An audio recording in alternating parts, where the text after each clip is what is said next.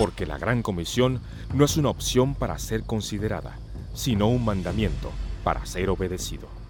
Radio Eternidad presenta Impacto Misionero, nuestro programa de misiones.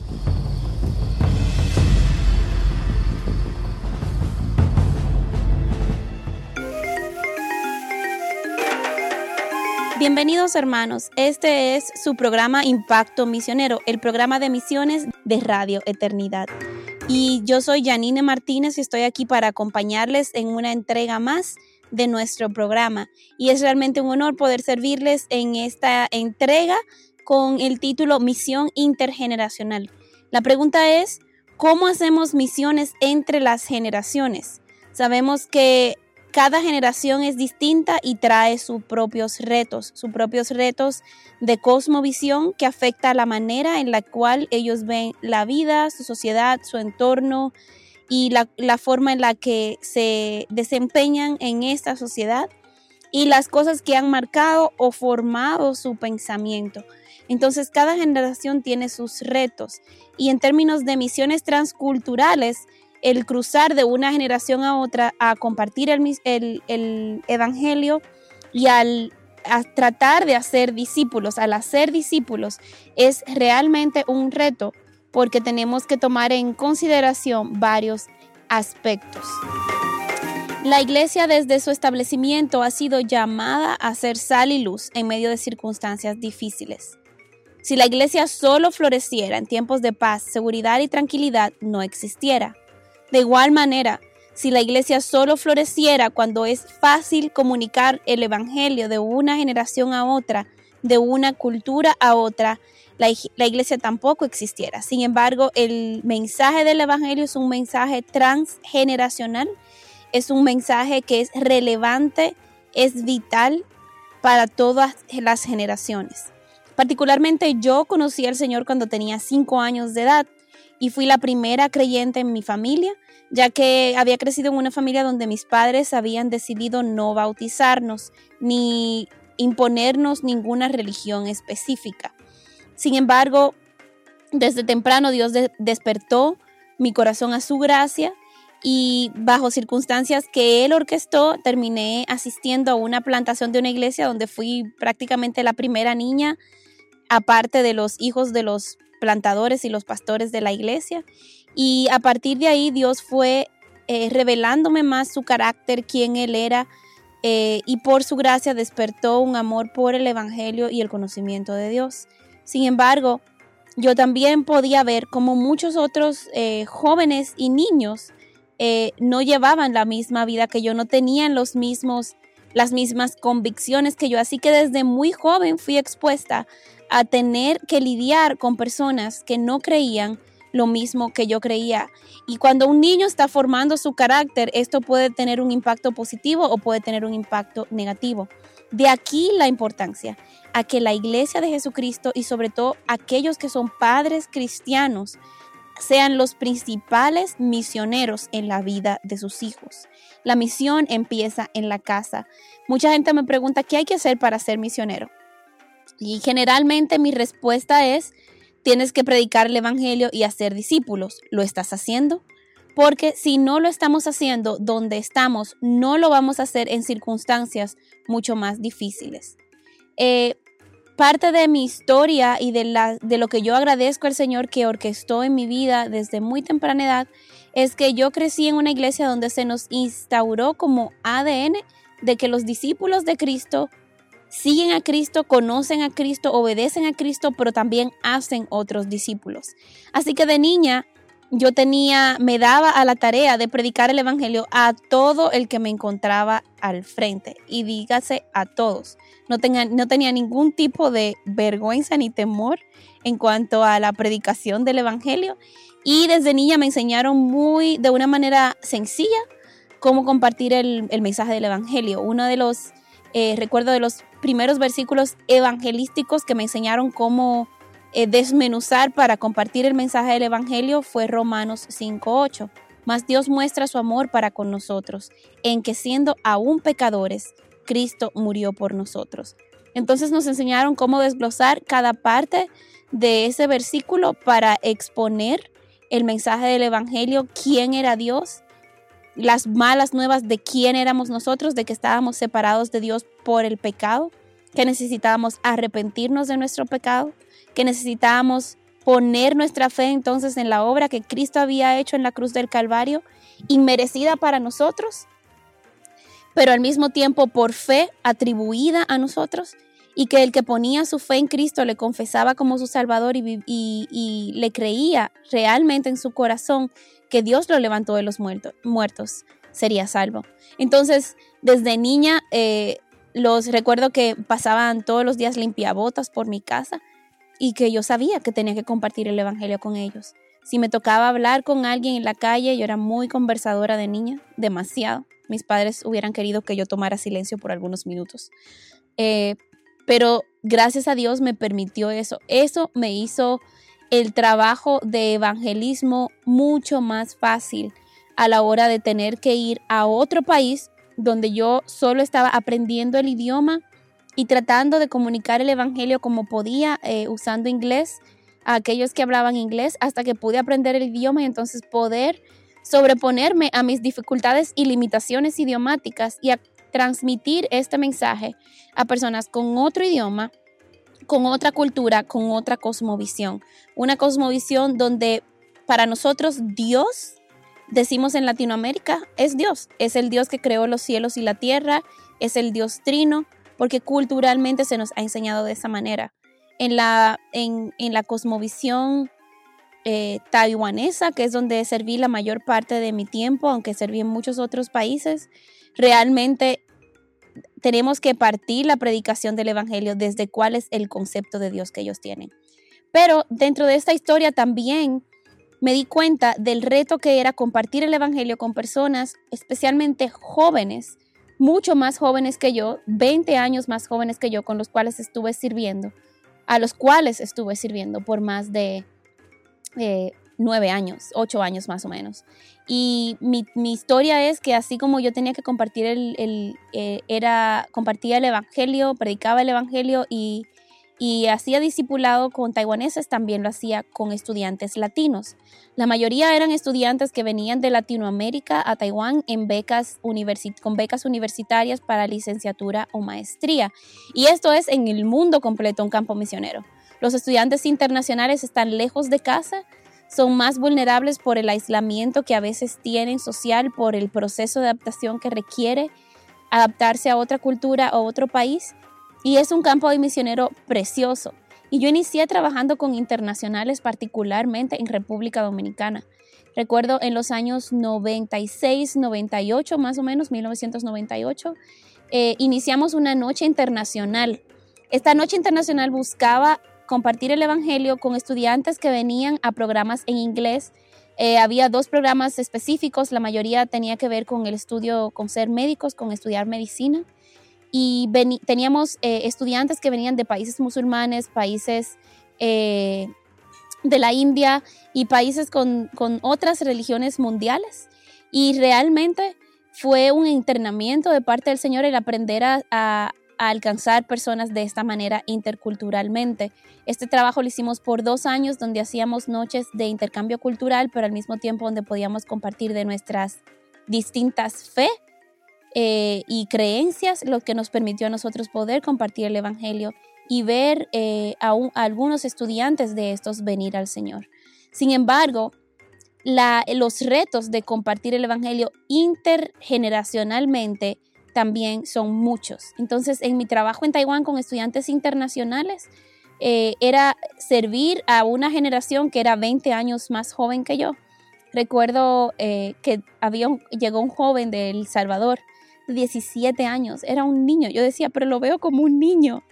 Y, realmente eh, conectar con una generación más joven, eh, que ellos puedan escuchar, que puedan abrir sus corazones con confianza, que puedan preguntar eh, sus dudas, solo requiere honestamente disposición, hospitalidad y mucha paciencia con la palabra, porque porque estos jóvenes nos van a hacer preguntas que van a retar nuestra cosmovisión. Recordemos que nosotros hemos sido criados los de otras generaciones mayores, hemos sido criados bajo otros valores que no son los valores que bombardean a través de los medios y en sus mismas casas a estos jóvenes. Muchos de estos jóvenes se han creado, se han criado a diferencia tal vez de generaciones anteriores, de una forma u otra se han criado en hogares rotos, con alguno de los padres ausentes, y esto también ha hecho que ellos tengan que aprender la vida de otras fuentes que no es solo desde el hogar. Entonces, a la hora de hacer discípulos, nosotros tenemos que ser sensibles a entender y a escuchar a estos jóvenes, a entender sus realidades y a escarbar, digámoslo de esa forma, a tratar de, de escuchar realmente sus trasfondos, cómo ellos han conocido al Señor o qué conocen de Dios a veces el, Dios que a ellos se les ha presentado es eh, un Dios, un extremo u otro, o el Dios que castiga cuando hacemos algo malo y por tanto, si me porto bien, Dios me bendice, si me porto mal, Dios no me bendice. Esto no es el Evangelio, evidentemente. Pero lo otro que hemos visto eh, en esta generación particularmente, donde la iglesia también ha perdido el mensaje central del Evangelio, y ha confundido con evangelio un mensaje motivacional o un evangelio ligero, digámoslo de esa manera, eh, un evangelio diluido, lo cual no es evangelio. Entonces muchos de estos jóvenes eh, que se han criado en la iglesia creen que tienen una fe hereditaria. Han heredado la fe de sus padres o lo que les han enseñado, pero en sus vidas, obviamente, en, sus, en la forma en que manejan y viven sus vidas, no abrazan dicha fe o apelan a un Dios que los va a ayudar a salirse de problemas o a un Dios que los va a bendecir en sus estudios o que los va a bendecir y les va a resolver sus problemas si están enfermos, si están tristes. Un Dios que el Dios que han creído muchas veces es el Dios que está para su autoestima, para amarse a sí mismos de mejor manera y ese es el mensaje que llama su atención pero no necesariamente el verdadero mensaje del Evangelio, donde el hombre tiene una relación rota con Dios eh, por el pecado, donde nosotros necesitamos arrepentirnos de nuestros pecados y esta generación no está acostumbrada a escuchar la palabra pecado, no está acostumbrada a que se le haga una diferencia entre lo bueno y lo malo debido a los valores posmodernistas que, que, y relativistas en los, bajo los cuales ellos han crecido. Entonces es una generación donde mi verdad es mi verdad, tu verdad es tu verdad, pero no hay una verdad absoluta, lo cual tampoco nos lleva a Cristo, porque Cristo es la verdad y es realmente la única verdad. Entonces, muchos de estos jóvenes tienen que ser retados a su nivel de cosmovisión, pero para poder entender cómo es cosmovisión necesitamos tomar la misma aproximación que Jesús tomó con la mujer samaritana. Necesitamos hacerle preguntas acerca de lo que ella cree y por qué lo cree, y nosotros entonces presentarles la verdad con esperanza, con fe, con gracia, pero con verdad. Y nosotros vemos en la palabra de Dios la instrucción del Señor eh, con qué actitud y cuál debe ser nuestra forma de predicar el Evangelio en medio de la generación en la que nos encontramos. Eh, Filipenses 2.12 dice, así que, amados míos, tal como siempre han obedecido, no solo en mi presencia, sino ahora mucho más en mi ausencia, ocúpense en su salvación con temor y temblor, porque Dios es quien obra en ustedes tanto el querer como el hacer para su buena intención. Hagan todas las cosas sin murmuraciones ni discusiones, para que sean irreprensibles y sencillos. Hijos de Dios, sin tacha en medio de una generación torcida y perversa, en medio de la cual ustedes resplandecen como luminares en el mundo sosteniendo firmemente la palabra de vida, a fin de que yo tenga motivo para gloriarme en el día de Cristo, ya que no habré corrido en vano, ni habré trabajado en vano. Yo creo que muchas veces uno de los errores que cometemos al querer discutir con o, o predicar el Evangelio a esta generación es que lo hacemos con un tono de discusión y no una discusión entre partes iguales, sino a veces con la mentalidad de que yo soy mayor, tú eres menor, yo sé mejor y no tengo nada, ningún, no tengo por qué argumentar contigo. Y esa actitud no nos va a ayudar a, como dice el libro de Colosenses, a ganar con gracia a los oyentes. Al predicar el Evangelio a los jóvenes, si realmente entendemos el poder del mensaje del Evangelio y si realmente entendemos que la responsabilidad de la convicción de pecado es del Espíritu Santo, entonces necesitamos y podremos entonces mantener una actitud humilde, una, una, actitud sencilla para poder predicar a esta generación un evangelio relevante, un evangelio que es realmente poderoso en sí mismo, que es el mensaje de buenas nuevas y que el Espíritu Santo es quien convence de pecado, justicia y juicio. Al aproximarnos entonces a conversar con esta generación podemos seguir el ejemplo de nuestro Señor Jesucristo, que fue en muchas ocasiones hacer preguntas retóricas, preguntas a las cuales él sabía la respuesta, pero estaban hechas con el fin y con la finalidad de que, su, de que sus eh, oyentes pudieran pensar realmente en cosas que ellos creían, pero en las, cual, en las cuales no necesariamente habían profundizado. Eh, hay un libro que se llama Tácticas es muy útil en cómo usar apologética evangelística, pero desde el principio del libro se enfatiza la necesidad y lo imprescindible de la humildad. Y al hacer preguntas no estamos entrando entonces con conceptos preconcebidos, como si ya supiéramos lo que los jóvenes siempre piensan, donde cada joven es realmente una persona eh, individual, una persona que ha sido formada de distintas maneras y a veces ha abrazado valores de distintas cosmovisiones. Por eso es tan importante saber qué puntos del Evangelio vamos a enfatizar y esto solo lo vamos a saber a medida que vayamos haciéndole preguntas. ¿Qué crees acerca de Dios? ¿Qué crees acerca de lo que tus padres te enseñaron acerca de Dios o acerca de tu experiencia en la iglesia? Muchos de nuestros jóvenes han sido deformados en las iglesias en las cuales se han criado, porque no necesariamente han sido expuestos a un evangelio. Sin embargo, a veces se identifican como cristianos, pero en el fondo no lo son. Entonces necesitamos preguntarles a ellos, hacerles preguntas básicas. Eh, ¿Qué es el evangelio? ¿Cómo piensas? Eh, ¿Qué crees tú del evangelio? ¿Qué crees tú acerca de Jesús? ¿Quién es Jesús en, tu opinión?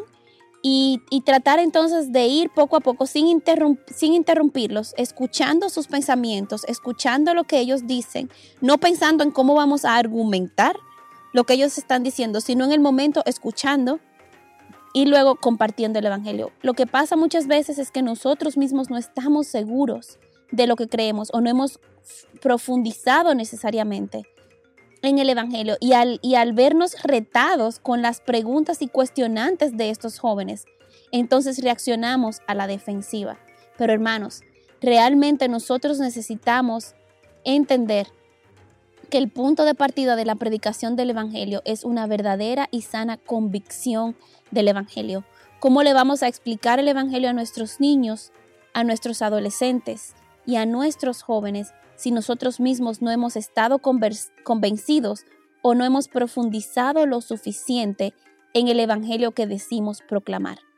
Lo otro que daña nuestro testimonio ante esta generación es la dualidad a veces de lo que profesamos y de lo que nosotros vivimos. Y si nosotros queremos ganar a esta generación para Cristo, a otra generación que no es la nuestra para Cristo, necesitamos vivir la vida que Cristo vivió. Necesitamos realmente encarnar el Evangelio como Cristo lo encarnó.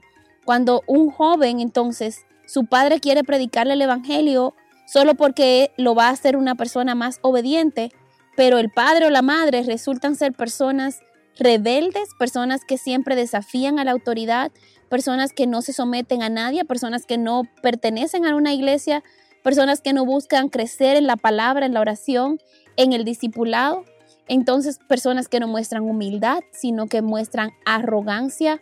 Esto definitivamente le dice al joven, el mensaje que yo te predico, yo realmente no lo creo, entonces no es un mensaje creíble.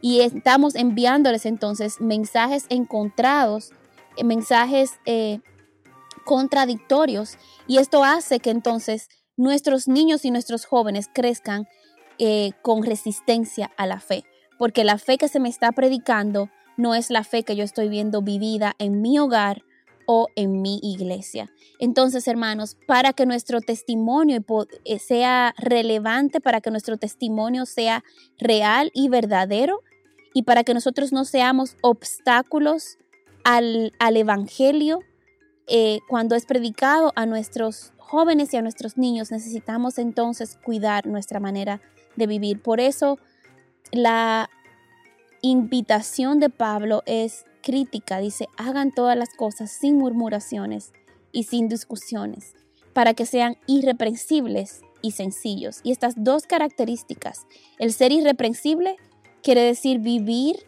el Evangelio que nosotros decimos creer, y el ser sencillos es vivir el Evangelio sabiendo que no somos infalibles, no poniendo estándares a nuestros jóvenes de vida de manera legalista, sino estándares que son bíblicos, pero que reconocen la pecaminosidad humana y nuestra necesidad y dependencia constante de la gracia. Nosotros los que predicamos el Evangelio somos portadores de gracia porque necesitamos la gracia cada día. No le predicamos el Evangelio ni a nuestros niños ni a nuestros jóvenes uh, intergeneracionalmente como si nosotros ya lo hubiéramos obtenido, como dice Pablo, sino que nosotros proseguimos a la meta, nos presentamos de manera vulnerable.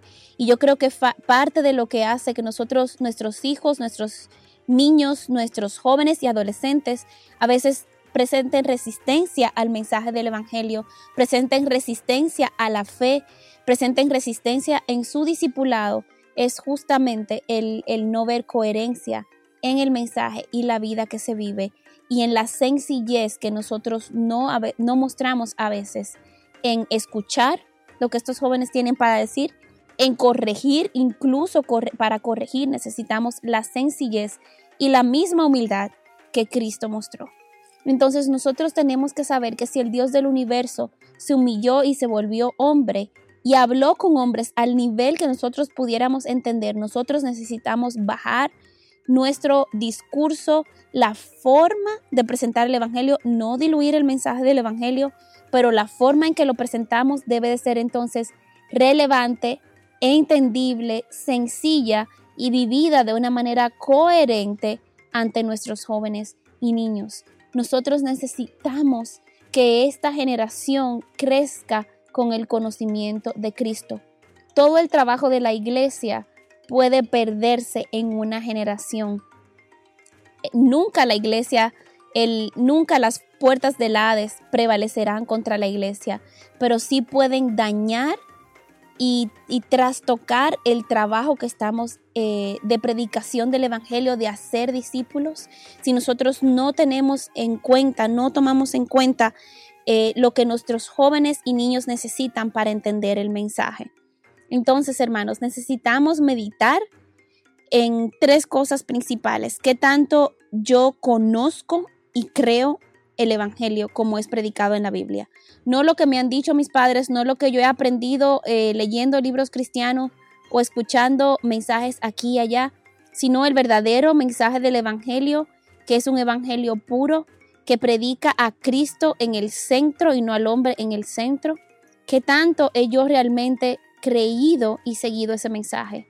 Segundo, ¿qué tan coherente es el mensaje que yo digo creer y que yo le predico a mis hijos o a los jóvenes y el mensaje que yo estoy viviendo. Y en tercer lugar, estoy yo predicando este mensaje con una actitud de humildad, realmente con la intención no de ganar la discusión, sino ni de imponer mi perspectiva, sino de ganar con gracia a mis oyentes. Como padres, esto puede ser un reto. Como adultos, eh, predicando a las generaciones más jóvenes o queriendo disipularlos, esto puede ser un reto porque nosotros no queremos que nuestra autoridad o que nuestra experiencia eh, sea retada. Sin embargo, hermanos, si el Dios del universo se hizo hombre y bajó al nivel de los hombres para que nosotros entendiéramos el mensaje y se hizo el mismo el mensaje, nosotros no podemos hacer menos que eso tenemos que hacernos el mensaje a los jóvenes a quienes queremos predicar y a los niños a quienes queremos ganar con gracia. Así que nuestro reto como creyentes es este en el día de hoy, que nosotros examinemos la forma, lo que hemos creído, que examinemos eh, la coherencia eh, de la vida que estamos viviendo y el evangelio que estamos predicando y que examinemos nuestras formas. Estamos siendo humildes al escuchar, al hacer preguntas al sentarnos y pasar tiempo con estos jóvenes y no solo querer ganar números o ganar una discusión o ganar mi punto de vista. Así que hermanos, oremos para que Cristo sea formado en nosotros, porque a, la medida que Cristo es formado en nosotros, entonces nosotros podemos ser ese, dar eh, testimonio realmente con nuestras vidas del mensaje de fe que nosotros proclamamos. Esperamos una vez más verles en nuestra próxima entrega y que Dios les bendiga abundantemente. Esto fue Impacto Misionero, el programa de misiones de Radio Eternidad. Bendiciones abundantes. Has escuchado Impacto Misionero, el programa de misiones de Radio Eternidad. Te esperamos en nuestro próximo programa. Impacto Misionero es una producción de Radio Eternidad.